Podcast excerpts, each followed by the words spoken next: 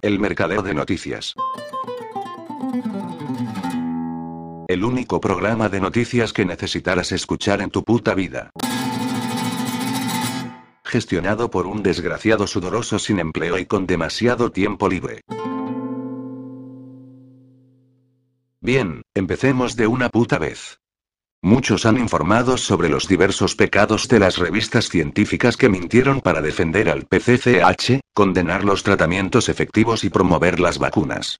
Pero los papeles que interpretaron han sido monumentales y merecen atención y castigo. ¿Qué pasaría si les dijera que The Lancet, Nature y otras revistas llamadas científicas son las herramientas más poderosas utilizadas por los poderes fácticos para propagar una multitud de mentiras de COVID-19 y enviar a todo el planeta hacia el colapso económico? ¿Y si también les dijera mucho de lo que estas revistas han publicado durante el último año que han matado a innumerables personas? Probablemente pensaría que les estoy dando demasiado crédito. Después de todo, ¿quién lee las revistas científicas? Pero cuando observamos los efectos de sus diversas mentiras, vemos que su influencia en nuestras vidas fue mucho mayor de lo que la mayoría cree, incluso si nunca leemos los informes que publicaron. Otros lo hicieron, y utilizaron estos artículos científicos fraudulentos para establecer políticas y reprimir los datos científicos reales que la gente necesitaba escuchar. Por ejemplo, los informes científicos que denuncian a la hidroxicloroquina y la ivermectina como tratamientos eficaces contra el COVID-19 fueron utilizados por naciones enteras para prohibir la distribución de estos medicamentos que salvan vidas. Los científicos que mintieron sobre estos medicamentos tienen las manos manchadas de sangre. No hay forma de saber cuántas personas murieron como resultado directo de las mentiras que hicieron avanzar su carrera y que estos científicos y médicos publicaron. No solo se equivocaron, fue deliberado. Los datos que respaldan estos tratamientos eran tan innegables que estos científicos y médicos tuvieron que hacer todo lo posible para refutarlo todo. Otro ejemplo es el hecho de que perdimos un tiempo precioso investigando los verdaderos orígenes de COVID-19 basándonos únicamente en informes ficticios publicados por múltiples revistas científicas que declararon que COVID-19 provenía de fuentes naturales. Estos científicos, la mayoría de los cuales mintieron acerca de no estar en deuda de alguna manera con el Partido Comunista Chino, como se detalla a continuación, regurgitaron las falsedades que se les dijo para hacer que la gente aceptara una narrativa. Como resultado, estábamos ocupados realizando pruebas con sopa de murciélago en lugar de tratar de aislar la investigación de ganancia de función que creó la pandemia. Una vez más, la gente ha muerto como resultado directo de estos científicos y médicos malvados y egoístas que avanzaron en sus carreras sin tener en cuenta la ciencia. Para que no lo olvidemos, estos son hombres y mujeres extremadamente inteligentes, así que no quiero escuchar excusas de que no entendieron las consecuencias de sus acciones. Sabían que al alejar a la gente de tratamientos altamente efectivos, estaban matando gente.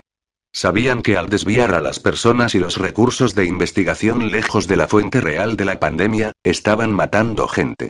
Estos científicos y médicos tomaron decisiones conscientes de matar a sus semejantes humanos tan claramente como si les hubieran inyectado veneno.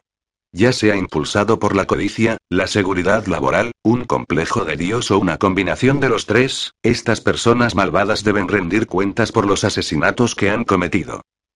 No fueron solo las decisiones políticas en las que influyeron. Big Tech utilizó estos artículos científicos como razones para censurar a cualquiera que hablara de la eficacia de la hidroxicloroquina y la ivermectina.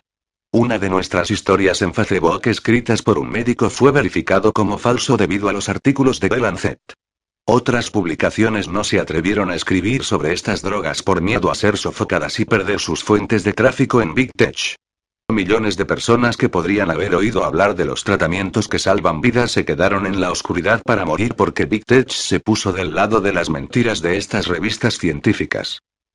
No reste importancia a su papel en todo esto. Podemos culpar a los políticos por esto o aquello, pero generalmente ignoran esos temas. Toman muchas de sus decisiones basándose en la palabra de los expertos de estas revistas. Eso no quiere decir que los políticos no compartan la culpa. Nunca rehuiré llamar a un legislador corrupto. Pero sus roles en todo esto son manipulados por personas más inteligentes. Son los malvados de estas revistas científicas quienes participaron en las manipulaciones. Estos no fueron simples errores. Fueron maniobras calculadas realizadas por personas a las que nunca se debería volver a escuchar sobre algo que tenga consecuencias. Han demostrado que no solo están en deuda con el Partido Comunista Chino, sino también con los arquitectos de The Great Reset. Sabemos esto por su continuo impulso hacia las vacunas ubicuas y los matices anticapitalistas que inyectan en sus escritos. No se puede ni se debe confiar en ellos. Aquí hay un artículo del Dr. Joseph Mercola que entra en más detalles sobre los pecados cometidos por los monstruos en estas revistas científicas. The Lancet y Nature han promovido la teoría del origen natural del SARS-CoV-2 y la han protegido al negarse a publicar argumentos en contra y barra o publicar declaraciones científicas de personas con graves conflictos de intereses. La comisión COVID-19 de The Lancet incluyó a Peter Daszak, PH.D. presidente de Coealt Alliance, una organización sin fines de lucro que colaboró con varias universidades y organizaciones en la investigación en China, incluido el Instituto de Virología de Wuhan, WIF. Recientemente fue retirado de la comisión debido a la controversia sobre su gran número de conflictos de intereses. La comisión COVID-19 de The también incluye a Danielle Anderson, una viróloga australiana de WIF que abandonó Wuhan poco antes de que estallara la pandemia. Anderson dice que no cree que el virus sea creado por el hombre. La biografía de la comisión de Anderson no menciona que trabajó en la UIF en enero de 2021. 14 expertos mundiales enviaron una carta de The en la que argumentaban que el origen natural no está respaldado por argumentos concluyentes y que un origen de laboratorio no puede descartarse formalmente. La presentación fue rechazada con la justificación de que el tema no era una prioridad para la revista. Richard Orton, editor en jefe de The Lancet ahora está siendo criticado por su larga defensa y apoyo al régimen chino, y está acusado de usar The Lancet para perseguir causas políticas y sofocar el debate científico. Hace más de un año, en febrero de 2020, un grupo de 27 científicos escribió una carta publicada en The Lancet condenando las teorías de conspiración que sugieren que COVID-19 no tiene un origen natural. Aunque The Lancet, como otras revistas médicas, requiere que los contribuyentes revelen intereses financieros o personales que podrían verse como posibles conflictos de intereses con sus presentaciones, los 27 autores declararon que no tenían intereses en competencia. El 21 de junio de 2021, The Lancet publicó un apéndice en el que admitía que algunos lectores han cuestionado la validez de esta divulgación, particularmente en lo que se refiere a uno de los autores, Peter Daszak. Como resultado, The Lancet pidió a los 27 firmantes que reevaluaran sus intereses en competencia y declararan cualquier relación financiera y no financiera que pueda ser relevante para interpretar el contenido de su manuscrito. Hasta ahora, Daszak ha actualizado su afirmación anterior de no tener intereses en competencia para incluir una declaración de divulgación de 416 palabras que aclara que, de hecho, tenía varios conflictos de intereses. Primero, es el presidente de Coealt Alliance, una organización sin fines de lucro que recibe fondos de una variedad de agencias de financiamiento del gobierno de los EU y fuentes no gubernamentales. En segundo lugar, y lo más importante, Daszak también explicó que, aunque su trabajo con China actualmente no cuenta con fondos, él y la alianza han colaborado con varias universidades y organizaciones en investigación en China, incluido el Instituto de Virología de Wuhan, WIF. Específicamente, este trabajo incluye estudios de murciélagos y virus, incluido el aislamiento de tres coronavirus relacionados con el SARS en murciélagos que ahora se utilizan como reactivos para probar terapias y vacunas. The Lancet acusado de inclinarse ante China la pandemia de COVID ha llamado la atención sobre una serie de problemas dentro del ámbito académico. De manera inquietante, hemos descubierto que las revistas científicas que se han tenido en alta estima durante muchas décadas, de Lancet ha existido durante 198 años, se están coludiendo para censurar hechos importantes y sofocar el debate científico. La declaración de Lancet que ridiculiza la teoría de la fuga de laboratorio como una teoría de la conspiración que debe ignorarse es un excelente ejemplo. Según lo informado por el Daily Mail, 26 de junio de 2021. La carta de Lancet, firmada por 27 expertos, jugó un papel clave en silenciar la discusión científica, política y mediática sobre cualquier idea de que esta pandemia podría haber comenzado con un incidente de laboratorio en lugar de extenderse naturalmente de los animales. Según los informes, Facebook incluso lo utilizó para marcar artículos que exploran la hipótesis de filtración de laboratorio como información falsa y sin embargo, más tarde se supo que la declaración de The Lancet fue redactada de forma encubierta por el científico británico Peter Daszak, un colaborador a largo plazo del Instituto de Virología de Wuhan. que estaba llevando a cabo una investigación de alto riesgo sobre los coronavirus de murciélagos y tenía problemas de seguridad conocidos y Cuatro meses después, The Lancet estableció una comisión COVID-19 para ayudar a los gobiernos y analizar los orígenes. Fue dirigido por Jeffrey Sachs y increíblemente, apoyó a Daszak para liderar el grupo de trabajo de 12 personas de su comisión que investiga a los orígenes de COVID, junto con cinco compañeros signatarios de la declaración de The Lancet la semana pasada, The Lancet finalmente lo recusó de su comisión y publicó un apéndice a su declaración detallando algunos de sus enlaces chinos. Sin embargo, los críticos dicen que la revista aún no ha admitido que seis signatarios más de esa declaración de febrero tienen vínculos con la ECOE Alta Alliance de Daszak como directores o socios. Hubiera sido mejor para The Lancet haber declarado que las declaraciones anteriores de Daszak y otros firmantes eran falsas y haber adjuntado una expresión editorial de preocupación, dijo Richard Brigg, experto en bioseguridad y profesor de biología química en la Universidad de Rutgers. En Nueva Jersey. Ahora, The Mail on Sunday se enteró de que The Lancet publicará una segunda declaración de estos firmantes que presiona el caso de que COVID probablemente surgió a través de la transmisión zoonótica natural de animales a humanos. Richard Orton, editor en jefe de The Lancet ahora está siendo criticado por su larga defensa y apoyo al régimen chino, y está acusado de usar The Lancet para perseguir causas políticas y sofocar el debate científico. En enero de 2021, 14 expertos mundiales enviaron una carta de The Lancet en la que argumentaban que el origen natural no está respaldado por argumentos concluyentes y que un origen de laboratorio no puede descartarse formalmente. Orton rechazó la presentación, afirmando que no era una prioridad para la revista. The Lancet también publicó un estudio completamente inventado que afirmaba que la hidroxicloroquina era peligrosa. Este documento fraudulento hizo las rondas de los medios y llevó a los países a prohibir el uso de la droga contra COVID-19. Cualquier revista médica que merezca una buena reputación debe ser una plataforma abierta para un debate amplio. La negativa de Orton a publicar el otro lado del argumento de los orígenes sin duda ha dañado la credibilidad y reputación de la revista. El diputado conservador Bob Seely le dijo al Daily Mail. Las afirmaciones de un encubrimiento del problema científico más importante de nuestro tiempo se fortalecen día a día. Es vital que lleguemos a la verdad sobre lo que parece haber sido un encubrimiento de los orígenes de la pandemia con la connivencia de revistas como The Lancet. Recordemos también que The Lancet publicó un estudio completamente falso que afirmaba que la hidroxicloroquina era peligrosa. Este documento que utilizó datos completamente fabricados hizo las rondas de los medios y llevó a los países a prohibir el uso de la droga contra COVID-19. Esto también plantea serias dudas sobre la credibilidad de la revista. ¿Cómo no se descubrió este fraude durante el proceso de revisión por pares? Podría ser que The lo permitió porque ayudaría a proteger el lanzamiento de nuevos y rentables medicamentos COVID y vacunas. ¿Qué hay detrás de la censura de las revistas científicas? ¿Qué podría haber detrás de la decisión de las revistas científicas de silenciar el debate en lo que parece ser un esfuerzo concertado para proteger los intereses chinos? En un artículo del 18 de junio de 2021, Madrid Ley sugiere que podría tener que ver con el hecho de que los artículos científicos se han vuelto cada vez más dependientes de las tarifas que los científicos chinos pagan para publicar en ellos, además de anuncios de empresas chinas y suscripciones de chinos instituciones. The Lancet no está solo en su postura menos que objetiva sobre China. En 2017, la revista Nature admitió que censura artículos que contienen palabras como Taiwán, Tíbet y revolución cultural en sus ediciones en chino a pedido del gobierno chino. En abril de 2020, Nature publicó un editorial en el que se disculpaba por su error al asociar el virus con Wuhan en su cobertura de noticias, escribe Ridley.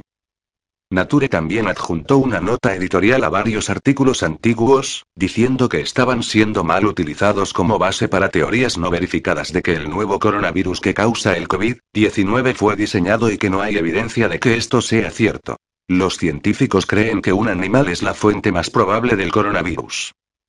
Uno de esos artículos, publicado en 2015, se tituló El virus de murciélago modificado genera debate sobre investigaciones arriesgadas. La investigación que se cuestiona fue realizada por investigadores de UIF. Alerta de gaslighting. Los abusadores ahora juegan la carta de víctima durante el último año y medio, los científicos, médicos, reporteros y cualquier otra persona que se atreviera a señalar discrepancias flagrantes en la narrativa de los orígenes naturales han sido atacados y pintados como charlatanes y peligrosos teóricos de la conspiración. Han sido censurados, desfigurados y difamados y avergonzados públicamente.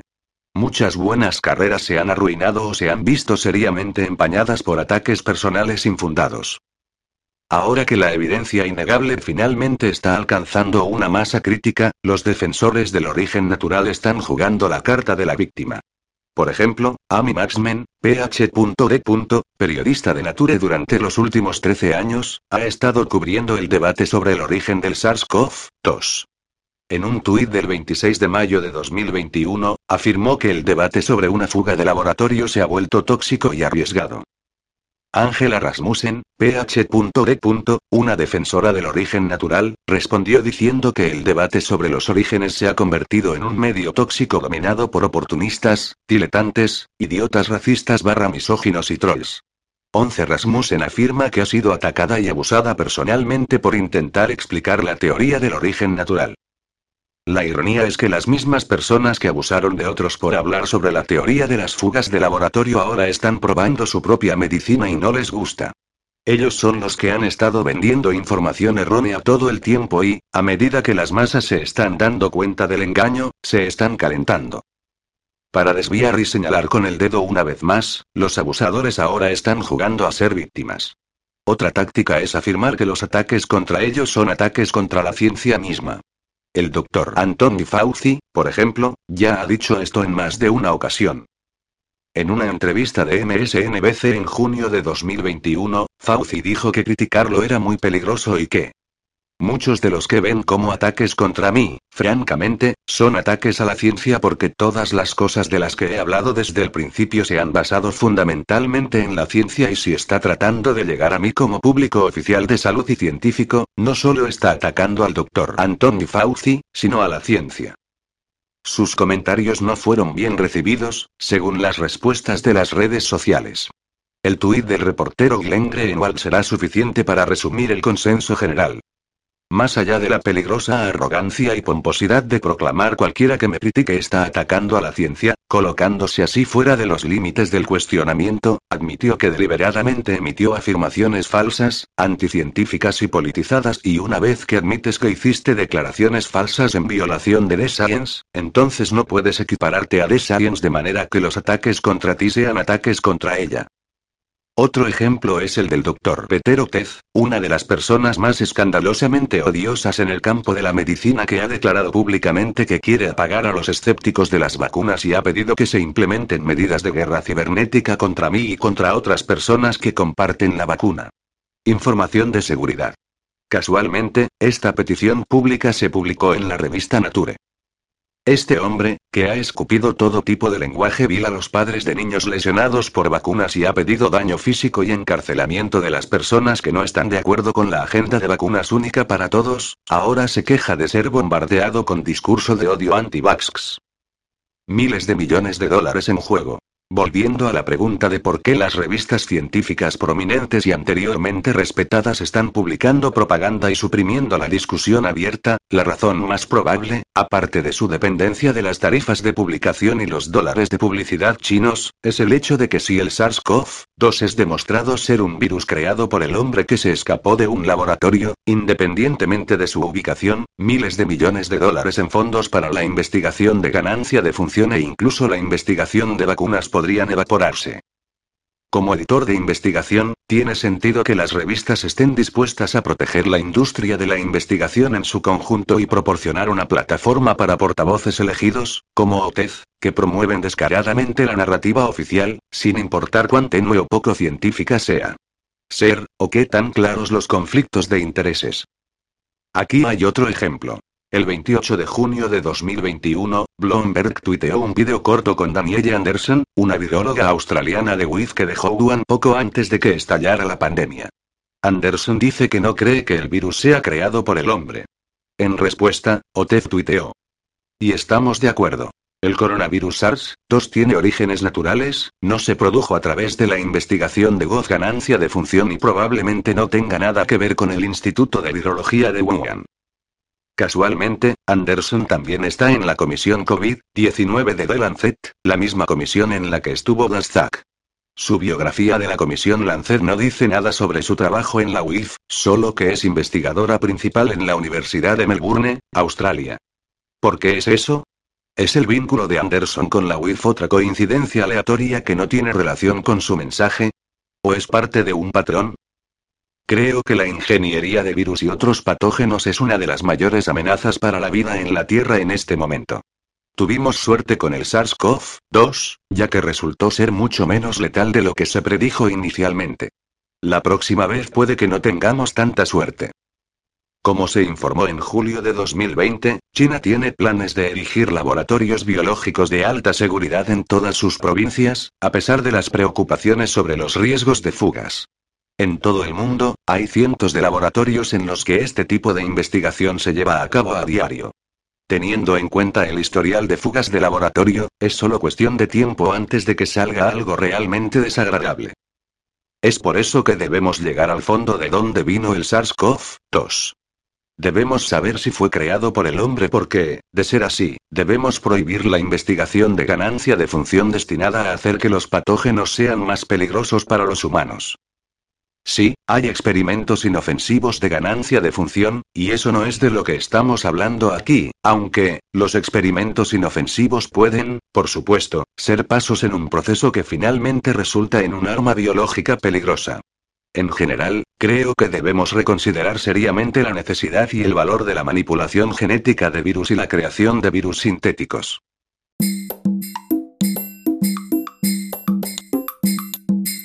La semana pasada, médicos de primera línea de Estados Unidos, AFLS, por sus siglas en inglés, habló en Kansas City, Missouri. La fundadora de AFLS, la doctora Simone Gold, llevó su mensaje de que el COVID-19 no es algo de temer y que hay tratamientos disponibles. Al comienzo de la pandemia, fue despedida tras hablar en apoyo del medicamento contra la malaria, la hidroxicloroquina, HCQ.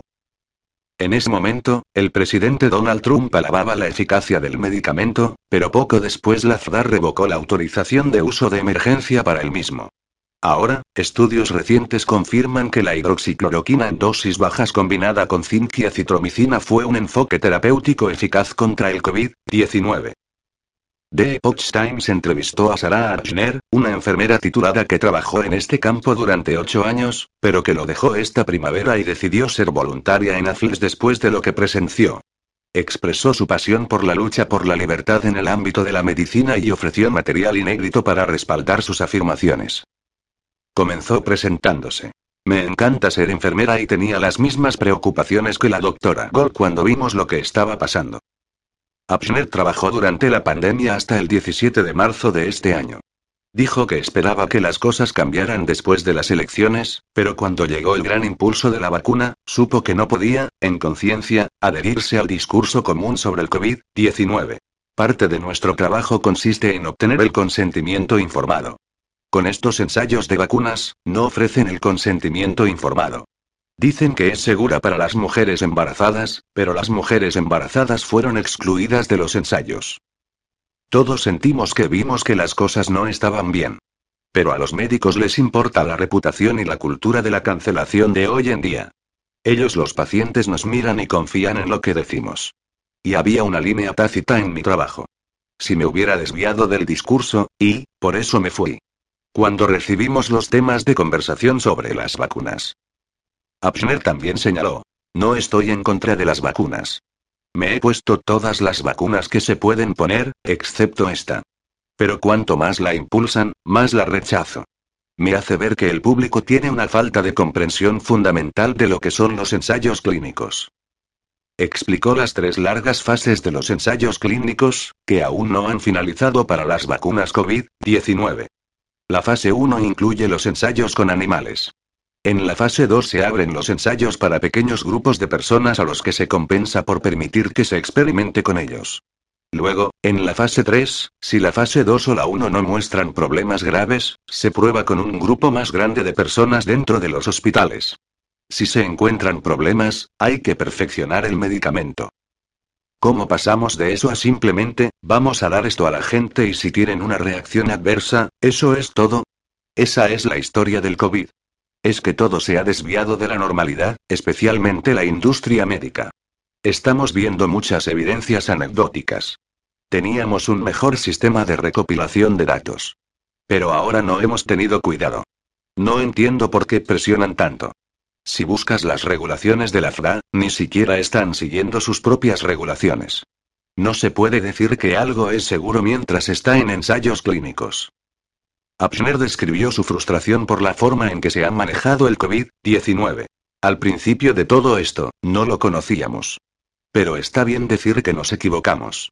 Pero a los médicos, sobre todo a los jóvenes, les cuesta admitir cuando se equivocan, y a las enfermeras, a menudo tenemos que decirles que sean sinceras y lo admitan. Explicó por qué dejó la profesión. Nuestro trabajo como profesionales de la medicina es lidiar con el pánico. Pero con el COVID lo estaban fomentando. No volvería a menos que la medicina cambiara. Tiene que cambiar. Su experiencia con los pacientes ofrece más perspectiva. La temporada de gripe 2017-2018 fue la peor que he visto nunca. Nos faltaron empleados. Muchas enfermeras y médicos se contagiaron de la gripe incluso con la vacuna antigripal. Y los pacientes murieron. Pero al llegar enero, febrero de 2020, ninguno de mis pacientes moría. Y yo trabajo en oncología con pacientes de leucemia. Los llamamos los pacientes canario en la mina de carbón porque sus sistemas inmunológicos son muy débiles. La medicina se ha vuelto irreconocible volviendo al uso de tratamientos controvertidos como la hidroxicloroquina, señaló que no se trata solo de la hidroxicloroquina y la ivermectina, sino que hay muchos tratamientos que son alentadores.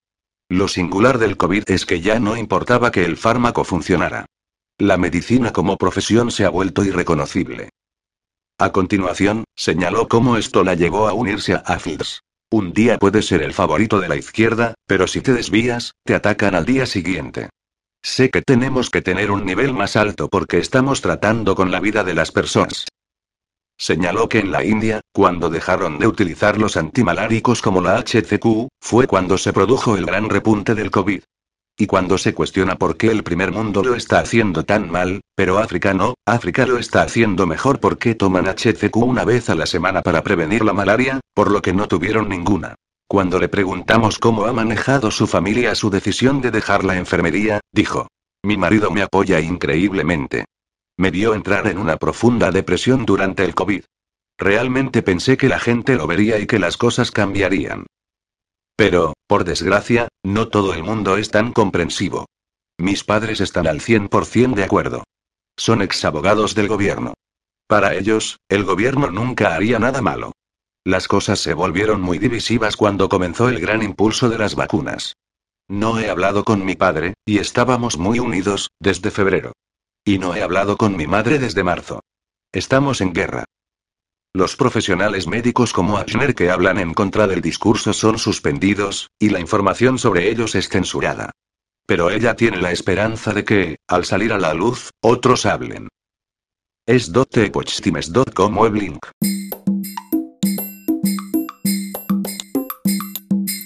El científico y ex vicepresidente de la farmacéutica Pfizer, Michael Yeadon, advirtió seriamente contra la vacuna del virus PCCH, Partido Comunista de China, o COVID que se aplica a los niños, por el elevado riesgo de muerte al que los expone. En este sentido, Yeadon mencionó que además de su trayectoria científica es padre y abuelo, por lo que puede asegurar. Los jóvenes no son susceptibles al COVID-19, según una entrevista concedida a Steve Bannon el 9 de junio.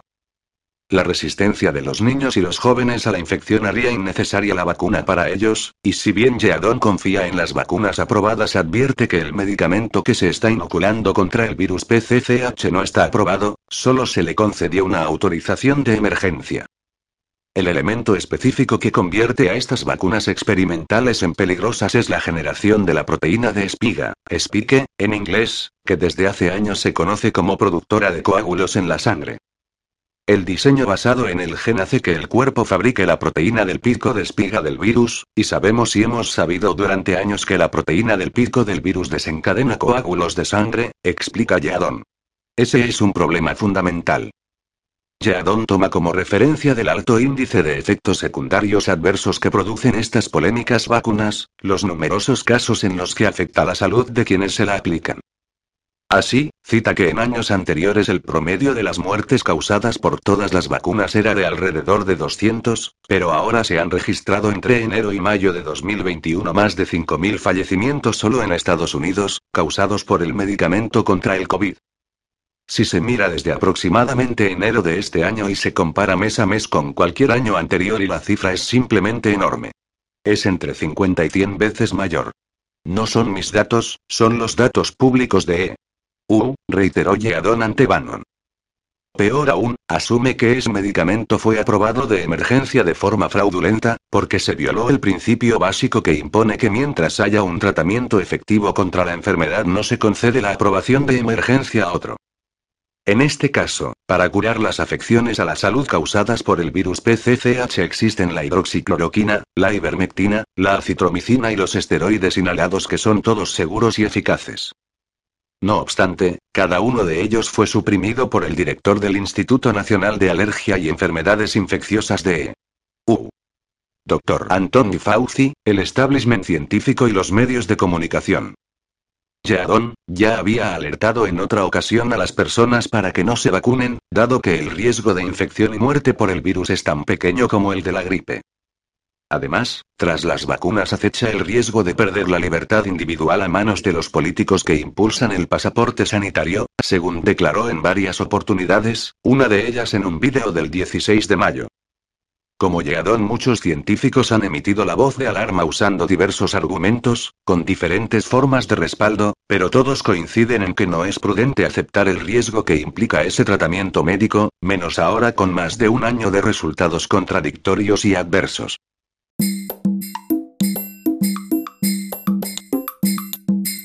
Millones de personas ya están convencidas de que necesitan una vacuna experimental COVID-19 para sobrevivir y ser libres en la sociedad. Ahora Big Pharma se prepara para desvelar inyecciones mensuales de COVID para personas con enfermedades crónicas.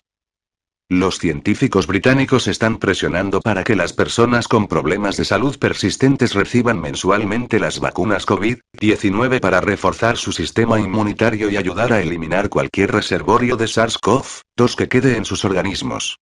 Estos candidatos ideales para la vacunación de rutina ya son inmunes contra la infección natural e incluso han retomado el protocolo de vacunación inicial, yendo en contra de todo sentido común. Pero estos candidatos ideales para la vacunación rutinaria siguen sufriendo problemas de salud crónicos y ahora se les empuja a tomar una vacuna mensual para hacer desaparecer mágicamente sus síntomas de COVID de larga duración. Big Pharma inventa un nuevo término para cubrir las causas subyacentes de las enfermedades. El cártel de las vacunas de Big Pharma está buscando nuevas formas de aprovecharse de las personas que ya padecen diversos problemas de salud crónicos. Durante el escándalo del COVID-19, millones de personas estaban convencidas de que sus problemas de salud subyacentes eran el resultado del propio COVID. Las grandes farmacéuticas inventaron el término COVID de larga duración para agrupar estos diversos problemas de salud bajo un solo término y hacer de una enfermedad infecciosa algo más de lo que realmente es. Bajo la dictadura de Big Pharma, ya no importa cuál es la raíz del problema de salud. Las personas que luchan contra la fatiga, el letargo, la niebla cerebral, la pérdida de motivación, la falta de aliento, la falta de resistencia, la artritis y otros problemas de salud pueden afirmar ahora que son un COVID persistente o de larga duración. A pesar de que estos problemas son efectos secundarios comunes de los medicamentos farmacéuticos que estas personas están tomando, el diagnóstico adecuado puede ser ocultado e ignorado, lo que permite al paciente llamar la atención y llamarse a sí mismo efectos a largo plazo COVID. Una infección que se trata adecuadamente con nutracéuticos y antivirales no suele causar problemas de salud crónicos ni exacerbar los problemas de salud subyacentes. Sin embargo, sucumbir al estrés, al aislamiento, al miedo, al terror, al daño pulmonar a través de ventiladores y a los medicamentos que comprometen el sistema inmunitario tendrá, sin duda, efectos negativos a largo plazo en la mente, el sistema cardiovascular, el sistema endocrino, el microbioma y el sistema inmunitario.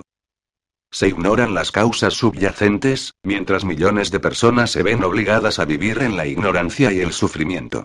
El estudio británico informa de que más de un millón de británicos tienen problemas de salud continuos tras recuperarse de COVID-19.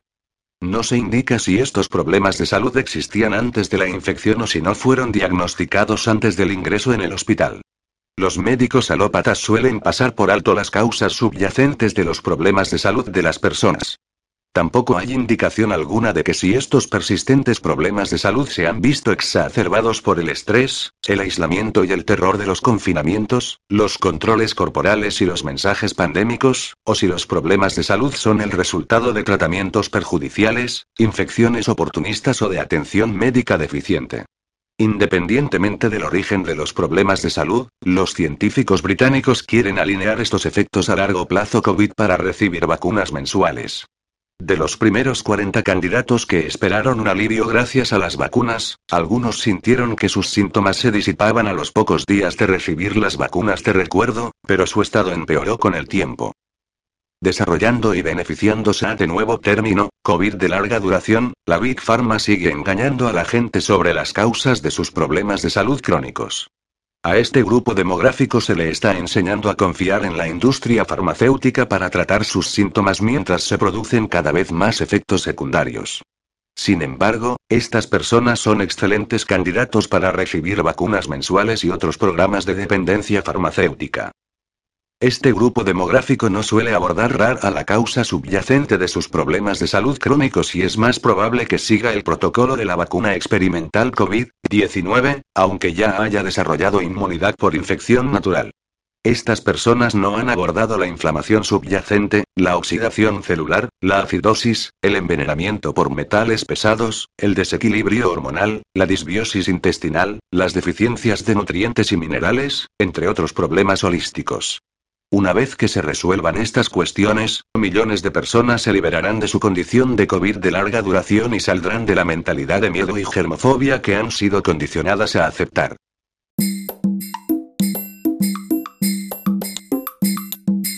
Presidente de un gobierno que no merecemos, pero que alianzas de las que inicialmente abominabas nos han hecho tener que aceptar. Nunca me he dirigido personalmente a ti, como si hice con tu antecesor, pero hoy quiero recordarte algo que seguro no quieres ni considerar, y que se resume en una sola palabra. Coherencia. La que, dimitiendo, tuvo tu comilitón Corcuera cuando el más alto tribunal señaló la inconstitucionalidad de la ley de la patada en la puerta. Con la diferencia de que él propuso, y aquella ley infame nunca llegó a entrar en vigor, mientras que las medidas desproporcionadas, ineficaces y dictatoriales que tú nos impusiste han estado vigentes el tiempo que te ha dado la gana, o que te han ordenado tus amos. Hoy el Tribunal Constitucional acaba de dictaminar que violaste la Carta Magna, esa que juraste aplicar y defender, con un estado de alarma que nunca te legitimó para restarnos libertades, imponernos medidas coercitivas y lesionar nuestros derechos. Has actuado como un dictadorzuelo de opereta, un analfabeto jurídico, y ya no lo puedes ocultar. ¿Vas a dimitir, como haría alguien con un ápice de vergüenza, como se estila en Europa por mucho menos? Creo que la respuesta la conocemos los dos, te gusta demasiado el poder, el falcón, presidir consejos de incapaces promovidos a ministros, te gustas demasiado a ti mismo para asumir los errores que están costando la prosperidad del país, la confianza en el futuro y la vida de tantos compatriotas. Pedirte dignidad en este momento es apelar a algo que, al parecer, repugna profundamente a tu modo de ser, el de un sociópata al que no tiembla el pulso a la hora de imponer un secuestro de la población que constituye un golpe de estado de facto por el que la historia te tratará como a un apestado moral, como ya te tratan los mandatarios de nuestro entorno mientras buscas la foto que testimonie que aún eres alguien, cuando solo eres algo. Una caricatura de líder, un invitado inevitable al que todo el mundo ningunia, un chiste de mandatario en la época en que más fácil sería el eludir esa imagen, a la luz de la parada de los monstruos que encarnan el demenciado Biden o el trazo grueso de un Boris Johnson a cuyo lado los protagonistas de dos tontos muy tontos encarnan cierta dignidad. Pero incluso esos guiñoles ambulantes mantienen las distancias contigo. ¿Por qué será? Tu reacción al varapalo que recibes hoy te retrará de forma definitiva, y creo que será como al don tan credo que se pone de perfil ante cada coyuntura trascendente, el títere de Soros que no sabe actuar sin encarnar la voz de su amo, el retrato de trazo grueso de alguien inexplicablemente promovido a gobernante que hará bueno hasta el más deplorable de sus predecesores. Ni hay ni puede haber respeto alguno en mi misiva. Creo que eres escoria, y que lo vas a confirmar con tu silencio, o, peor aún, con alguna de esas declaraciones rimbombantes que el idioma ha catalogado como brindis al sol, tipo respeto la sentencia, aunque no la comparta que te dictará el IZ de turno. Y es que tu corte de los milagros es ya una corte de los bochornos que nada ni nadie puede disimular. Por no alargarme. Timite de una puta vez y libra al país de la lacra que encarnas. En buena ley, no tienes otra salida. Aunque lo que te importa la ley ya lo has dejado claro. Sin ningún respeto por tu indignidad, se despide el llamado poseso de Gerasa.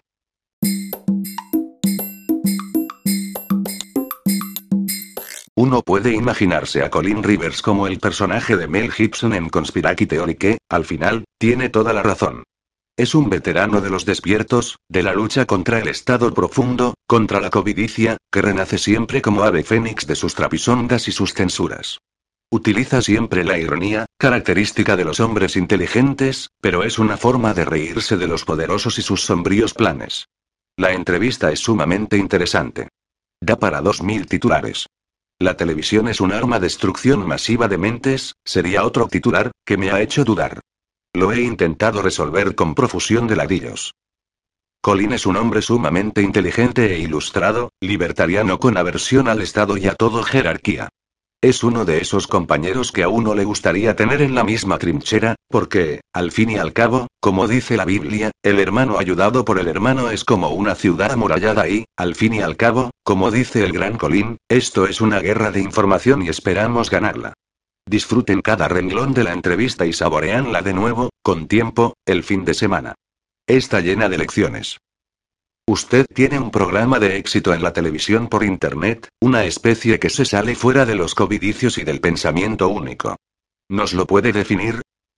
Llevo aproximadamente desde los años 90 compaginando mi vida con la de la investigación y análisis de lo que denominan teorías de la conspiración acuñado por la CIA en los años 50 para que sigas dormido y no te molestes en investigar las poderosas sociedades secretas y no tan secretas que dominan nuestra sociedad occidental para lavarle el cerebro a los humanos y no perder su poder político y religioso.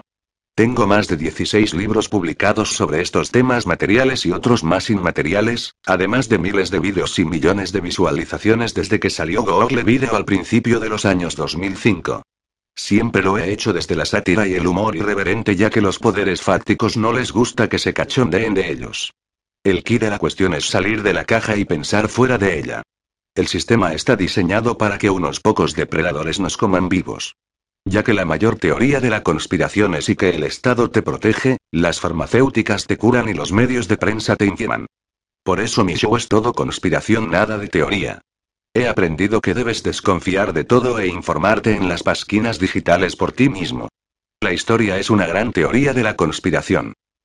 Como el ave fénix resucito de las cenizas de la censura. Tiene una presencia destacada en Twitter, pero ha sido objeto de censura.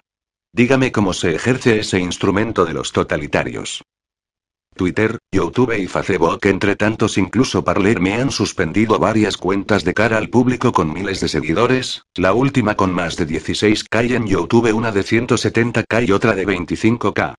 Pero, como el ave fénix siempre resucito de las cenizas y me multiplico con más cuentas y más seguidores en la web y fuera de ella. Esto siempre me da más fuerza y ganas para luchar la dictadura tecnocrática de los poderes fácticos. Empecé en esto antes de que existieran las notorias Big Tech y seguiré después de que desaparezcan. Las Big Tech fue un proyecto del complejo militar industrial de los 90 asignando diferentes aparatos tecnológicos que estaban desarrollando en secreto para hacerlas públicas a través de su capitalización y como en un concurso discernir cuáles podrían que y cómo controlar, este regalo de Dios misericordioso, que es el Internet, la conciencia de la humanidad en modo digital.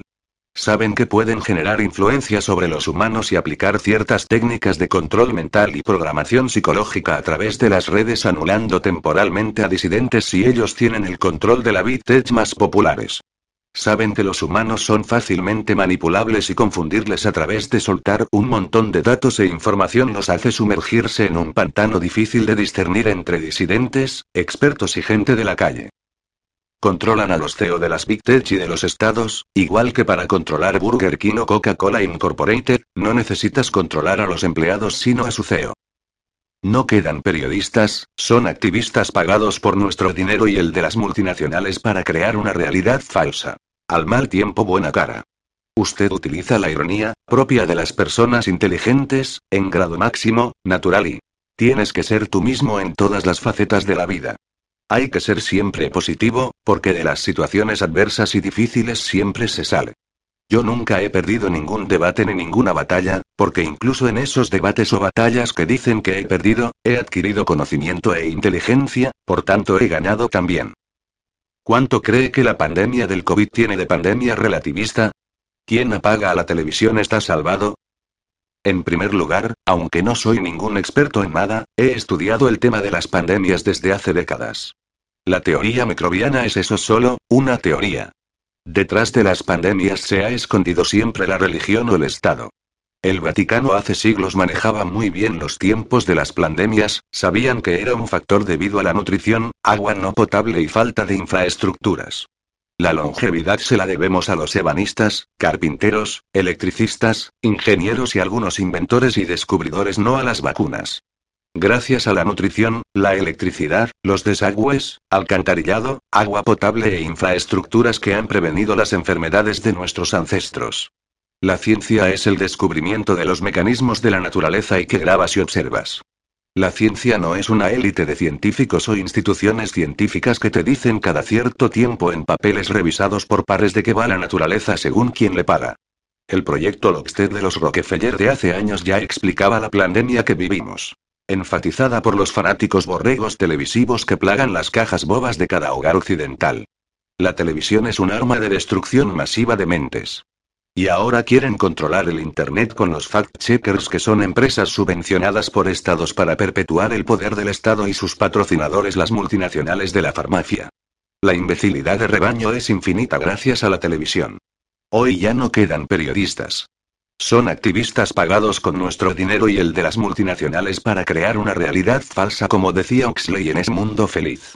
Muchos se erigen como ministerio de la verdad al más típico estilo orwelliano. Yo lo llamaría dictadura tecnocrática. Las sociedades están agorregadas y participan en un reality show planetario. Es todo parte de un gran plan desde hace décadas. Ya lo avisaban los grandes pensadores como Jun, Huxley, Orwell o el mismísimo don Antonio García Trevijano en España. Muchos investigadores le llaman el nuevo orden mundial. Aunar esfuerzos para crear un mundo feliz unido por una religión, un solo gobierno, una moneda, y una plutocracia reinante, muy parecida a la sociedad de Platón. Antes se llamaba el comunismo internacional, yo lo llamaría una dictadura tecnocrática. No tendrás nada ni pensarás por ti mismo y serás feliz. El Estado cientifista cuidará de ti. Dios y la religión o la espiritualidad es sustituida por el Dios Estado de la razón material. Los padres fundadores casi encuentran la fórmula perfecta. No te lo pierdas. Carta a Felipe de Borbón, eres el cojoncito del anticristo. Usted se define como libertariano, un concepto que en España se entiende mal, que es más propio de los Estados Unidos. ¿En qué sentido es libertariano?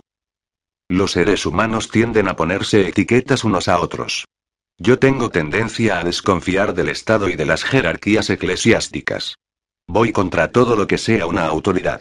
Soy liberal en lo económico y conservador en lo social.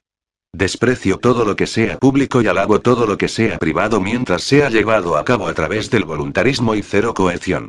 Concluyó que el ser humano tiene unos derechos inalienables más allá de los dictámenes de la Constitución americana, el cual, por ejemplo, no refleja el derecho a la propiedad privada. Estos derechos universales y naturales al hombre son el derecho a la vida, el derecho a la libertad de expresión ilimitada, el derecho a la autodefensa, incluyendo la del cigoto o feto, refrendada jurídicamente, ejemplo si matas a una mujer embarazada de un mes, pagas por doble homicidio no por uno solo, y el derecho a la propiedad privada. Muchos me denominan anarquista, paleolibertario o incluso neoliberal. Lo de neoliberal me río mucho cuando me lo llaman, ya que liberal viene de libertad, y neo de nueva, por tanto, no existe la neolibertad, o sea neoliberal es un término de los zurderos que han inventado porque el término facha, neocon o ultraderecha ya no cala tan hondo, hoy en día. Me identifico con un anarquismo que aunque equidistante tiende más al lado diestro de las cosas que al zurdaje. Los zurderos quieren una sociedad utópica con un estado divino con un supercerebro pensante y enorme a través de la cohesión. Mientras que la derecha ha sido siempre más proteccionista y mucho menos coercitiva, aunque algo en comparación con su opuesto el socialismo o el comunismo. Yo solo quiero que desaparezca el Estado como arma de coerción y violencia.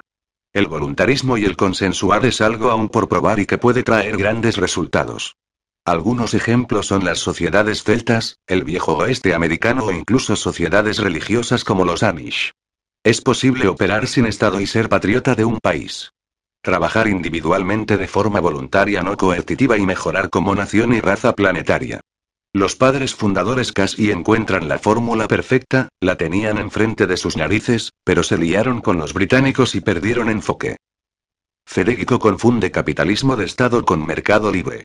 ¿Qué opinión le merece la furibunda campaña a favor de las vacunas de Federico Jiménez Los Santos que las ha tildado de milagro del capitalismo? Federico está mal informado sobre las vacunas al igual que el capitalismo. Confunde capitalismo de Estado con mercado libre. Lo he escuchado atentamente y no es coherente con lo que promulga. Aplica su propia lógica para lo que le conviene. La coerción no tiene cabida en una sociedad libre al igual que los impuestos o el monopolio estatal de las patentes. Lo que sí sería un milagro del capitalismo es el abolir las patentes de la propiedad intelectual ya que es una vulneración del principio de no agresión y las patentes vulneran el derecho a la propiedad privada de los otros. Hayek y von Mises ya abordaron este tema hace décadas. Una vez que se eliminan las patentes, las multinacionales no tienen radio de acción e influencia al igual sobre el Estado y viceversa y por tanto, los individuos son libres y soberanos y la sociedad progresa moral, cultural y tecnológicamente hablando mucho más rápido. ¿Y la de Luis del Pino, alias Luis del Timo? A Luis del Pino lo conozco de Twitter nada más, de hecho junto con otros llamados liberales me han bloqueado a veces sin interactuar con ellos directamente, lo que dice mucho de su tolerancia, y al final hacen lo mismo que hacen las Big Tech censurar a partes competitivas informativas en vez de cooperar informativamente hablando. De verdad que es un tipo que no me inspira ninguna confianza al igual que de los Panchos, Jiménez Los Santos. No es alguien que le dejaría mil dólares a mi bebé. La derecha, van de liberales, pero es lo más totalitario que hay. En los partidos políticos no hay ninguna crítica a las vacunas, todos quieren vacunar. ¿Alguno se ha pensado a parar que se trata de un genocidio? Fray Casado, el líder del Pink Party, PP, ya le he escuchado decir que había que suspender los derechos fundamentales temporalmente, mientras que la derechita menos cobarde, Vox, lleva impreso en su programa electoral desde el principio intentar vacunar a menores, de entre 6 meses a 16 años con un calendario vacunal homogéneo en todas las regiones con un montón de vacunas. Van de liberales, pero esto es lo más totalitario que hay, además de que le cuesta un ojo de la cara al contribuyente y no he visto ninguna ciencia que avale el pinchar a niños desde pequeños vaya a mejorar su calidad de vida o alargar su longevidad. Una cosa positiva de Franco es que la esperanza de vida era mayor y no había calendario vacunal no se introdujo hasta principios de los años 80. Mengelito Stegman es lo más denigrante para la profesión médica. Caso clamoroso es el de Vox, ¿qué opina de su postura, de la de Santiago Abascal y de la de Juan Luis Stegman? Todos los políticos han cobrado durante la pandemia excepto por ejemplo Trump que lleva donando su sueldo desde 2016 a diferentes departamentos del Estado. Cosa que han hecho solo cuatro presidentes y los padres fundadores a lo largo de la historia americana. Santi me parece un tío honorable pero patina mucho en varios frentes. Dice siempre que se va a rodear de expertos y que con el de presidente va a reducir el tamaño del Estado y España va a ser la pera limonera. Pero la pandemia ha dejado a todos en su sitio, incluso a Abascal, el cual no se ha mostrado inteligente ni con soluciones a corto o largo plazo, incluido su formación, la cual ha sido la más bozalera, más propandemia y restricciones de todas, junto con el PP frijoliano de Núñez Feijóo, el cual quiso imponer en una región de España, sin ser jurídica y políticamente independiente, la vacunación obligatoria como si se tratase de un líder sacado de la Alemania del 39 o de la Rusia de los 30 con el poliburo. Se hacen todos llamar de derecha o centro, pero sus políticas coercitivas virán hacia el zurdaje. Por otra parte, el pequeño doctor Mengelito Stegman es lo más denigrante para la profesión médica, en vez de recomendar didácticamente y ser discreto parece un fanático y activista de la farmacia. Un completo sinvergüenza con conflicto de intereses. No tiene ninguna imparcialidad ni investiga nada. Está enclaustrado en la medicina occidental rancia y trasnochada de los años 80. Lo que llamamos tradicionalmente un matasanos. El Bible Belt es un reducto de resistencia. Usted es buen conocedor de los Estados Unidos. Los estados del círculo de la Biblia resisten al plan diabólico de las timo vacunas. Los grupos religiosos y comunidades cristianas son las que más desconfían del Estado siempre. El Bible Belt es un reducto de resistencia con valores fundamentados en los principios de los padres fundadores y la República Original 1776. Son los estados que han salido mejor parados a la pandemia y han resistido más de poner algún tipo de medida coercitiva que tuviese que ver con la salud de sus habitantes. Se han hecho la mayoría el sueco igual que Suecia. Y no anteponen sus derechos y libertades a que un Estado o gobierno se ponga a mandarles o decirles lo que deben hacer en cuanto a su salud, economía o formación espiritual. No siendo cristiano, me identifico más con los cristianos que con cualquier otro grupo político o religioso o cultural. Están los demonratas. Los demócratas demonios. San Francisco y Nueva York. ¿Puede decirse que los demócratas se timo vacunan y los republicanos, no? Hay una facción de los republicanos que se llaman rinos, que son progres como los demonratas, demócratas demonios, la zurdería Oliver progres americanos están infiltrados en varias secciones republicanas. Los trumpistas suelen ser más libertarios y tienen al voluntarismo, pero los otros quieren usar el poder del Estado federal y sus agencias federales que promulgan 30 regulaciones por cada regulación que promulga el Congreso e impactan en las vidas de los norteamericanos mucho más que los políticos. San Francisco y Nueva York son bastiones de la zurdolandia de Monrata y las han convertido en antros de mierda. Hay intereses farmaciosos y ciudades de muchas minorías a las que quieren vacunar primero para eliminarlas o dejarlas enfermas y dependientes del Estado. Pregunto por San Francisco porque aparece que todos los homosexuales son fervorosos de las timo vacunas. Y salvo Miguel Bosé todos se van a timo vacunar y son muy intolerantes con quien se oponga. Los zurderos muchos del ICB, en América son los más subvencionados, más lobotomizados, los más bozaleros y los más obedientes a los filántropos multimillonarios de la banca sionista del FMI y la Fed. Y todo esto sin ellos saberlo. Son fervientes borreguitos de la iglesia sorosiana y covidicia. Miguel Bose me ha sorprendido, parece que se ha transformado intelectual y espiritualmente en un corto plazo de tiempo. Me parece un tío listo y aunque un poco zurdero como buen español, se ha despertado rápido ante la necesidad en la supervivencia. La experiencia y la edad siempre suelen ser un grado. Ron de Santos, gobernador de Florida, un hombre a tener muy en cuenta. ¿Qué opinión le merece el gobernador del estado de Florida, Ron DeSantis? Ilústrenos usted sobre su perfil político. Ron DeSantis es de la antigua república, de los que ponen como solución sistemática al sistema endémico la minarquía de 1776. DeSantis es muy amigo de Trump y ha aprendido mucho del arte de los negocios y el insulto con su tío Donald. Considera que el presidente es el Estado y los ciudadanos son la República, conceptos que se resbalan y se le escapan a las mentes europeas aburguesadas y covidicias. Ha prohibido a la Tech el censurar, ha prohibido el pasaporte covidicio y ha prohibido la mascarilla obligatoria o penalizará cualquier medida coercitiva que se imponga a nivel local o estatal en Florida debido a la pandemia. La incidencia en la covidicia en los Amish es inexistente. ¿Usted tiene amigos Amish? ¿Qué incidencia ha tenido la pandemia en esa comunidad? Se ha dicho que los Amish no tienen pandemia porque no tienen televisión, ¿es eso cierto? Más bien conocidos, los Amis no se relacionan con personas fuera de su comunidad excepto para negocios y algún intercambio material o intelectual. Los Amis son poco abiertos de cara al público y a las autoridades. Pero con la gente que he hablado en odio, la incidencia de la covidicia es casi mínima o inexistente. Y hasta la Fox y la CBS indicaron que los Amis tenían inmunidad de grupo casi desde el principio. Los Amis no son negocio para la farmacia o el Estado y estos lo saben. No usan tecnología y su información viene a través de sus comunidades, no de la tele o la radio. Porque además no la tienen. Ellos se informan reuniéndose entre ellos y socializándose. Era raro ver imágenes de Amis con bozal. Prácticamente no hay ninguna ni siquiera en Internet. Fauci es un estafador de tomo y lomo, lleva desde los años 70 inventándose pandemias. ¿Qué será de Anthony Fauci? El DR Frauzzi como le llamamos en Norteamérica es un estafador de tomo y lomo, cobra más que el presidente y cualquier otro funcionario. Lleva desde los años 70 prácticamente inventándose pandemias y virus fantasma. El más famoso fue el del SIDA, el cual tuvo controversia con los PCR Timo, el cual su inventor y premio Nobel Katy Mullis ya puso a parir a Frauzzi y Robert Gallo por usar los test PCR y de antígenos de manera fraudulenta para aumentar el número de positivos del SIDA, la gripe porcina, aviar y otros. Frauzzi es un funcionario de carrera y no sabe nada de virus ni de medicina. No lo digo yo, lo han dicho ya más de cuatro premios Nobel y otros científicos como Duesberg, por ejemplo. Frauzio termina en la cárcel o terminará prejubilado pronto. Esto es una guerra de información, esperamos ganarla. En otoño rebrotará el virus con nuevas variantes y afectará a los timo vacunados, que propagan y aumentan la pandemia.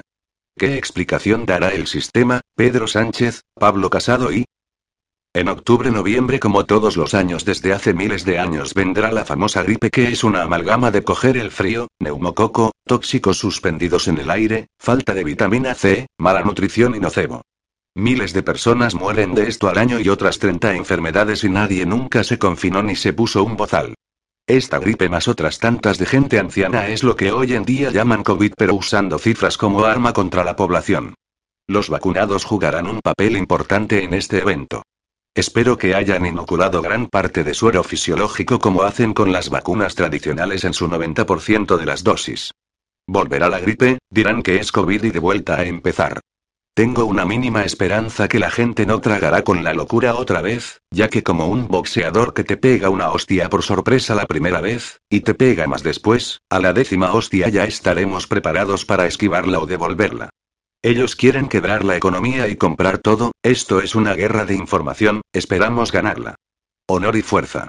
Y acordaros que la desobediencia al tirano es la obediencia a Dios.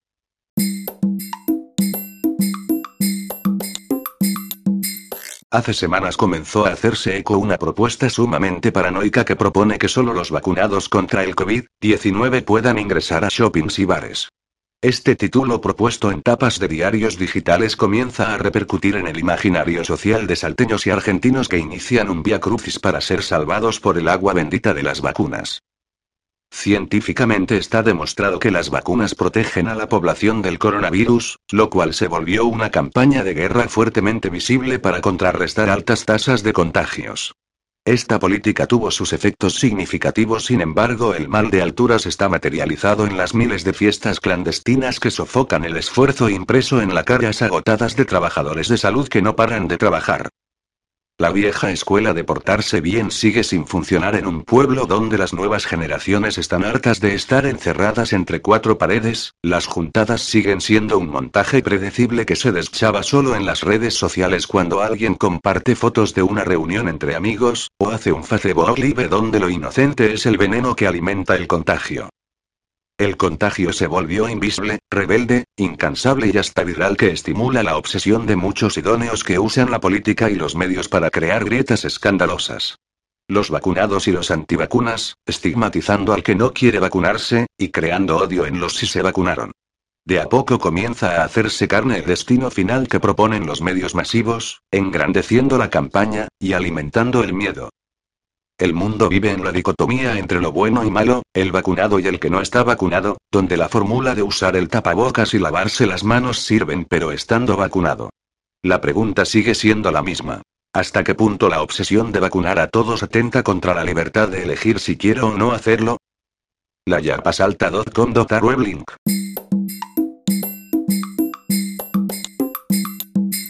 Cada día que pasa se ve con más claridad que las vacunas están siendo el verdadero baño de realidad, en especial para los que se han vacunado, pues muchos de ellos están enfermando.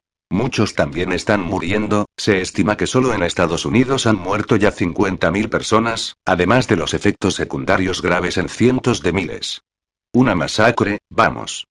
No hay mayor baño de realidad que comprobar que eso que pensabas que te iba a salvar en realidad es lo que te está matando.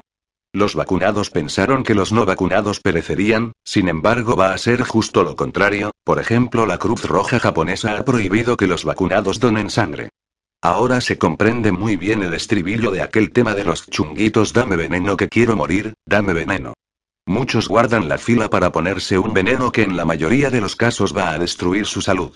Lo extraño es que acudan a esa cita sin cuestionarse nada, se supone que ahora hay información disponible para todos a través de Internet, sin embargo parece que no es así, esta es una época con montañas de información pero que deja destilar muy poca sabiduría. Al ver estos días las filas de los que se van a vacunar, no puedo dejar de tener un pensamiento, y es que ninguna otra especie en la Tierra se alinearía voluntariamente para su propia ejecución, el instinto de todo ser vivo es escapar cuando hay peligro, sin embargo muchos seres humanos ya no perciben el peligro, más bien se han convertido en un peligro para sí mismos, su propia mente ha dejado de ser flexible, ya no hay reflexión, una mente así es perfecta para ser manipulada.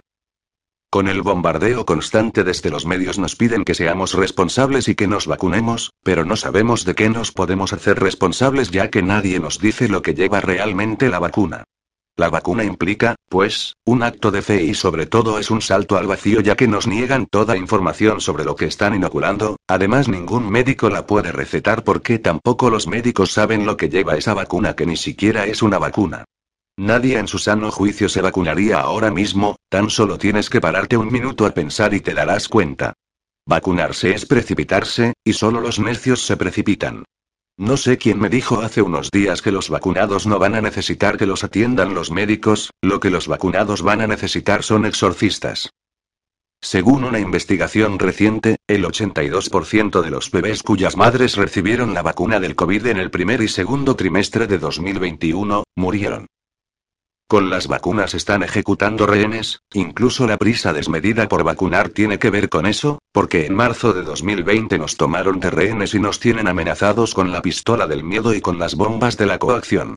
Los satánicos regresivos obtienen placer torturando a sus víctimas, siempre fue ese su estilo. Está claro que para los oscuros viene algo que no les gusta en absoluto, por eso se están tomando su venganza a toda prisa, después ya no lo van a poder hacer pues estarán purgando su increíble maldad. Este podcast es muy bueno para ver cómo nos siguen engañando con las noticias alarmantes que realmente no lo son, también nos engañan con la incidencia acumulada cuando sabemos que no hay ninguna incidencia acumulada, nunca la ha habido. La información de los grandes medios consiste en meter miedo y en tenernos controlados. ¿Cómo se puede detener la vacunación? Muy fácil. No te vacunes, que nadie se vacune y toda esta locura se habrá detenido en un instante. Es el método con el que en Francia han tumbado el pasaporte sanitario.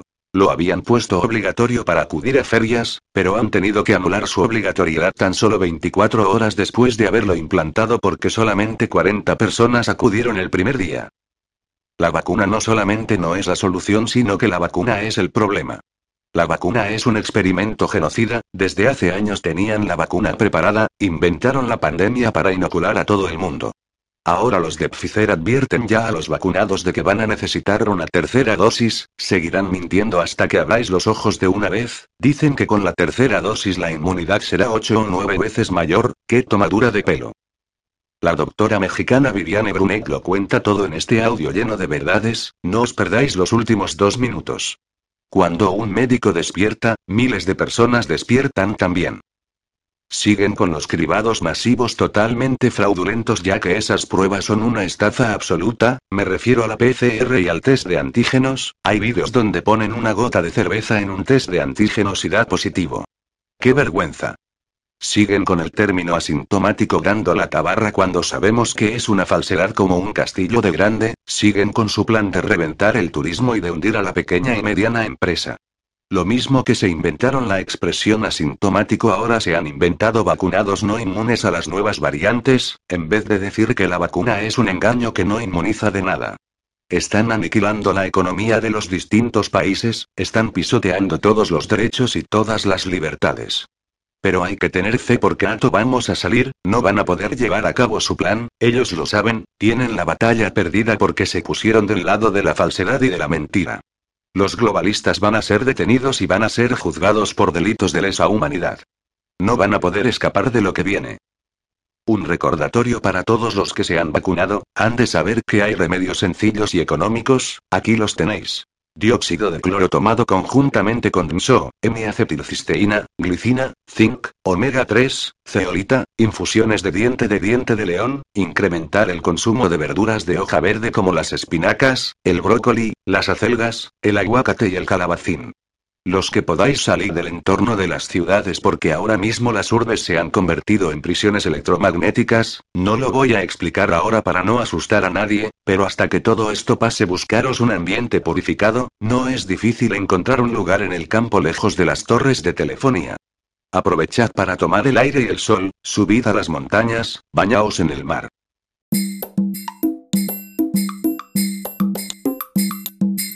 Aga Wilson entrevistó al Dr. Laurence Palepsky para su programa Free Voice. Palepsky es un médico escolar y pediatra con su propia clínica en Nueva York. Insta encarecidamente a los padres a no inyectar a sus hijos con la vacuna COVID y también a las mujeres que quieran quedarse embarazadas a evitar la inyección a toda costa. El sistema médico convencional necesita más herramientas. Palepsky afirma que el sistema de las facultades de medicina no puede explicar las verdaderas causas de las enfermedades y, además, el sistema de atención carece de buenas herramientas. Durante su consulta, empezó a plantear preguntas que el sistema médico no exigía. Por ello, discutió las causas de las enfermedades con expertos de todos los campos médicos posibles, lo que dio lugar a nuevas oportunidades para tratar mejor a los pacientes. El motor de Palepsky es la curiosidad y al combinar la medicina escolar con otras especialidades, su trabajo tuvo mucho más éxito.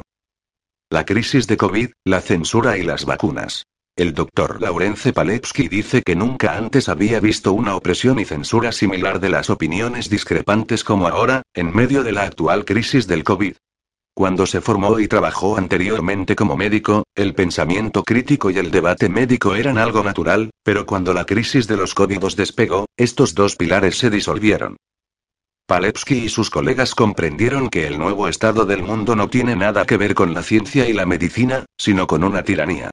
Los médicos descubrieron que el COVID-19, causado por el virus COV-2 del SARS, no tenía que ver con el síndrome respiratorio agudo severo, es decir, el SARS, sino con la capacidad de la sangre para fijar el oxígeno. Ningún investigador pudo explicar cómo un virus provocaba cambios en la sangre y todos los síntomas posteriores que se derivan de una mala oxigenación del organismo. Nadie se interesó siquiera por averiguar los hechos. Los que intentaron investigar seriamente las circunstancias fueron atacados, censurados o despedidos, dijo Palepsky. Los médicos que descubrieron que los pacientes diagnosticados con COVID-19 empeoraban si eran tratados con un respirador también se callaron. Palepsky dice que la comunidad médica se mostró pasiva y se hizo la muerta. Al mismo tiempo, algunos médicos comenzaron a tratar con éxito el COVID-19 con medicamentos como la hidrocloroquina, la ivermectina, el zinc, el agua tónica, que contiene quinina, el ozono, la vitamina C y D3, etc. Estos médicos también fueron sistemáticamente atacados, a pesar de que Anthony Fauci, el equivalente estadounidense de Anders Tegnell, ya había dicho públicamente en 2005 que el COV-1 del SARS podía ser tratado con hidrocloroquina con buenos resultados. Los médicos que entonces citaron a Fauci también fueron censurados. Vacunas de terapia genética. La respuesta a la crisis del covirus se escribe vacunas, pero cuando las vacunas contra el covirus salieron al mercado como puras inyecciones experimentales, ya que solo se aceptaron mediante una autorización de uso de emergencia, quedó claro por qué no se podían utilizar medicamentos que funcionaran. Palepsky explica que una autorización de emergencia solo puede aplicarse si no existe ya una cura. Palepsky y sus colegas comprendieron entonces por qué estaba prohibido utilizar e incluso hablar de medicamentos eficaces contra el COVID-19. Cree que la única forma de conseguir la autorización urgente de las vacunas experimentales contra el COVID era y es alegar que el COVID-19 carece de curas y medidas preventivas. Cuando salieron las vacunas, resultó que, según la documentación, son de facto una terapia genética. La literatura y los datos muestran que no es posible determinar si las vacunas COVID previenen la propagación de la infección, si el receptor desarrolla inmunidad contra el COV-2 del SARS o si las inyecciones reducen la mortalidad o alivian la enfermedad. Estos hechos demuestran que no se trata de verdaderas vacunas. Aunque la literatura sobre estas inyecciones de covirus afirma que no se trata de vacunas, sino de terapias genéticas, la narrativa políticamente correcta afirma que son supuestas vacunas que todo el mundo debe tomar en lealtad al colectivo para evitar la propagación de la infección, aunque los investigadores ni siquiera saben si esto es cierto. La narrativa a la que se aferra la población del mundo es, tenemos que hacer esto en beneficio de todos, pero te han dicho que no detiene la transmisión. No importa, detiene la transmisión. Te dijeron que no necesariamente te va a dar protección contra la infección viral del SARS-CoV-2. Oh, pero tenemos que tomarlo para evitar que el virus infecte a la gente. Así que ves otro nivel de incoherencia. El doctor Laurence Palevsky habla de las pruebas PCR que, según él, se presentan como la única forma de diagnosticar una infección por coronavirus en curso, aunque se sabe que las pruebas PCR no están destinadas a detectar una infección en curso por el COV-2 del señoras. Sin embargo, se ha engañado al público haciéndole creer que las pruebas PCR son la única forma de funcionar. Ni siquiera hay ciencia que lo respalde, dice Palevsky, que añade que es incluso peor que eso. Se ha demostrado que las pruebas de PCR se manipulan para dar respuestas positivas o, por el contrario, negativas, en función de la narrativa del día. Palevsky dice que los registros tras las muertes en los hospitales afirman que los pacientes murieron de COVID-19, pero que hay una reticencia por parte del personal a documentar que estas personas a menudo también recibieron inyecciones de COVID. Una comparación relevante es con 1976, cuando se probaron las primeras vacunas contra el SARS. Las 53 personas que recibieron las inyecciones murieron y el proyecto de vacunación fue suspendido inmediatamente por el gobierno estadounidense. Se puede comparar con los Estados Unidos de hoy en día, donde miles de personas han muerto a causa de las inyecciones de COVID y en Europa, la cifra está en un nivel similar. A pesar de todas las señales de advertencia, los gobiernos, los políticos y los medios de comunicación siguen presionando para que todo el mundo se inyecte COVID. Paletsi menciona todas las asociaciones obvias con las inyecciones de COVID, como los adolescentes que sufren derrames cerebrales e inflamación del corazón, las mujeres que sufren abortos, coágulos de sangre, parálisis facial, niebla cerebral, daños neurológicos, convulsiones, trastornos menstruales, hemorragias, y los hombres que sufren dolor testicular, disfunción eréctil, prostatitis. Disonancia cognitiva. El público cree que si estas enfermedades y afecciones están realmente relacionadas con las vacunas, las autoridades informarían de ello. Las supersticiones sobre las autoridades y las autoridades son ciegas, dice Palevsky. Luego tenemos los efectos que vienen varios años después de las inyecciones y entonces nadie reconocerá las conexiones debido a un largo tiempo pasado, dice Palevsky. Hay que ver cómo los medios de comunicación siguen el mismo guion cuando se ocupan de la narración cobada, advierte Palevsky. Todos dicen lo mismo. El periodismo de investigación ya no existe en la esfera de los medios de comunicación de masas, dice Palevsky. Da miedo ver cómo la gente, en general, se niega a utilizar su pensamiento crítico, dice. Si la gente se da cuenta de que ha sido engañada, se enfrenta a una serie de autoconvencimientos muy difíciles.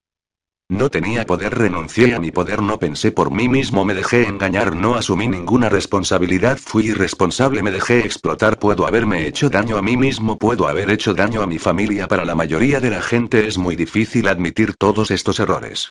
Palevsky dice que suele responder a las personas que cuestionan su mensaje con una simple contrapregunta, por ejemplo. ¿Cómo sabe usted que las inyecciones de COVID son seguras?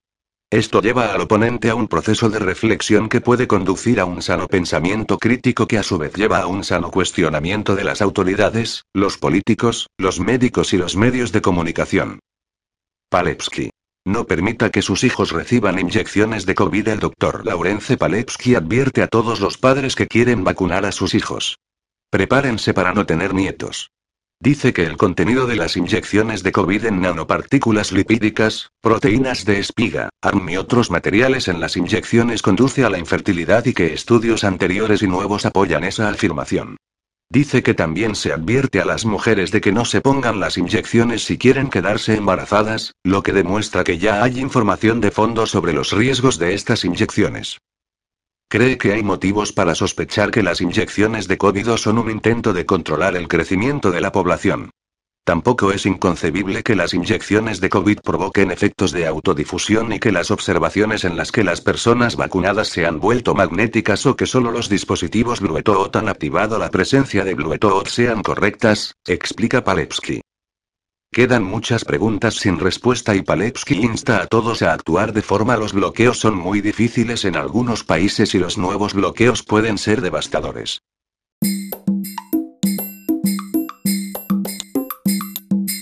Se cumplen 50 años de la primera exhumación realizada en España, 1971, en el pueblo soriano de Bayubas de Abajo, autorizada por el gobierno franquista. Sí, lo están leyendo bien. El franquismo también exhumaba antifascistas. Eran vecinos del burgo de Osma y fueron asesinados en el verano de 1936 por un grupo de falangistas y guardias civiles. Habían sido detenidos y llevados al cuartel de la Guardia Civil, que hacía las veces de cárcel y juzgado también. Soria no tuvo frente de guerra en ningún momento. Las fuerzas reaccionarias controlaron rápidamente la provincia eliminando a líderes sindicales, dirigentes políticos, etc. Los que pudieron salvar el pellejo, lo hicieron porque pudieron escapar en dirección a Guadalajara y Madrid, convirtiendo la provincia de Soria en un gran matadero. Si uno busca en portales web, páginas de archivos de prensa, la hemeroteca digital de la Biblioteca Nacional y no encontrará nada. Las únicas referencias son artículos actuales que dan constancia de aquella exhumación. Nada más. Bayubas de abajo y la actualidad. En Bayubas de abajo, los familiares fueron los que se encargaron de los gastos de la exhumación. Autorización del Servicio Provincial de Sanidad, autorización del Ayuntamiento, tasas del cementerio e, inclusive, una indemnización al obispado por las actuaciones en el cementerio. Pero como se indica más arriba, no se ha podido encontrar documentación en periódicos de época que muestren estos hechos. Solo se encuentran trabajos de investigación y algún periódico digital que cita el acontecimiento. Es decir, en aquella época ya hubo un total bloqueo informativo sobre estos hechos que no fueron recogidos por periódicos. El silencio fue total. Años después, muerto ya Franco, se iniciaron las exhumaciones en Cáceres donde la revista Interview envió al joven periodista Alfredo Grimaldos. La barra estaba a la derecha y había un hueco en ella hacia la mitad del local, pero no me dio tiempo a llegar hasta allí. Nada más entrar, alguien me puso una pistola en la cabeza. Vete de aquí, hijo de puta, ya sabemos quién eres. ¿Qué coño vienes a hacer? ¿Hubieran tenido la misma reacción esos falangistas si ningún medio hubiera cubierto la noticia? Pareció molestarles que el mundo se enterara de los crímenes que ellos mismos habían cometido. Les molestó que se les señalara. En la actualidad, las exhumaciones corren a cargo de asociaciones memorialistas formadas por voluntarios arqueólogos, antropólogos, etc. Es decir, son estas asociaciones las que sufragan las exhumaciones a través de las donaciones que hacen familiares y personas cercanas. Una colecta para desenterrar a los nuestros. Mientras tanto, en todo este proceso, el Estado está completamente ausente, no aparece por ningún lado. Y, al igual que en Bayubas de abajo, la trascendencia en medios de comunicación sobre las exhumaciones es nula. ¿Qué coste tiene para el Estado la recuperación de la memoria histórica? ¿Qué coste tuvo para el franquismo la exhumación de Bayubas de abajo? A posteriori, se puede ver que no supuso ningún problema al franquismo exhumar a los contendientes políticos que sus hordas asesinaron 40 años antes. Realmente asumió los costes políticos y sociales que ello podía tener, los comprimió y los silenció. Y un hecho histórico como podía ser este pasó sin trascendencia. Asumió la crítica y continuó su línea. 50 años después la situación no ha mejorado. ¿Realmente siguen siendo las familias las que sufragan los gastos de la exhumación de sus familiares? Sigue habiendo un silencio total en medios de comunicación y prensa nacional y el Estado sigue asumiendo esa crítica y sigue continuando su línea. Por ejemplo, permite que se continúen las exhumaciones, sufragadas por los familiares, pero frena la ley de memoria democrática dos días antes de su aprobación. ¿Qué papel cumplen las asociaciones memorialistas? Son intermediarios de la memoria. Es decir, las asociaciones memorialistas se colocan como un intermediario entre el Estado y los familiares, donde dichas asociaciones buscan cumplir el papel que le corresponde al Estado. Donde debería haber un juez ordenando el levantamiento del cadáver y un equipo de la policía científica, hay un equipo de voluntarios que eximen de toda responsabilidad al Estado. ¿Ha cambiado algo en este tiempo? Las exhumaciones y la recuperación de la memoria histórica, mientras no repercuta al Estado, se pueden realizar. Mientras las exhumaciones las sigan sufragando familiares, mientras se sigan realizando con personal voluntario, arqueólogos, antropólogos, etc., y no con un equipo de criminología, recordemos que nuestros familiares fueron asesinados, no son dinosaurios a los que desenterrar. Mientras no se señale a los que asesinaron y se enriquecieron, mientras no se escrache en la puerta de su casa a los que forjaron sus fortunas en base al robo y al expolio. Al Estado le hace cosquillas esta manera de recuperar la memoria histórica. El hecho de que el franquismo haya sido precursor en la exhumación de antifascistas nos tiene que hacer pensar si, realmente, exhumar es un acto de reparación política y social. Nos tiene que hacer pensar si, a este Estado, heredero del franquismo, le supone un coste exhumar a aquellos que sus hordas asesinaron. Exhumar a nuestros muertos no es transformador. Transformador es perseguir a los que los asesinaron.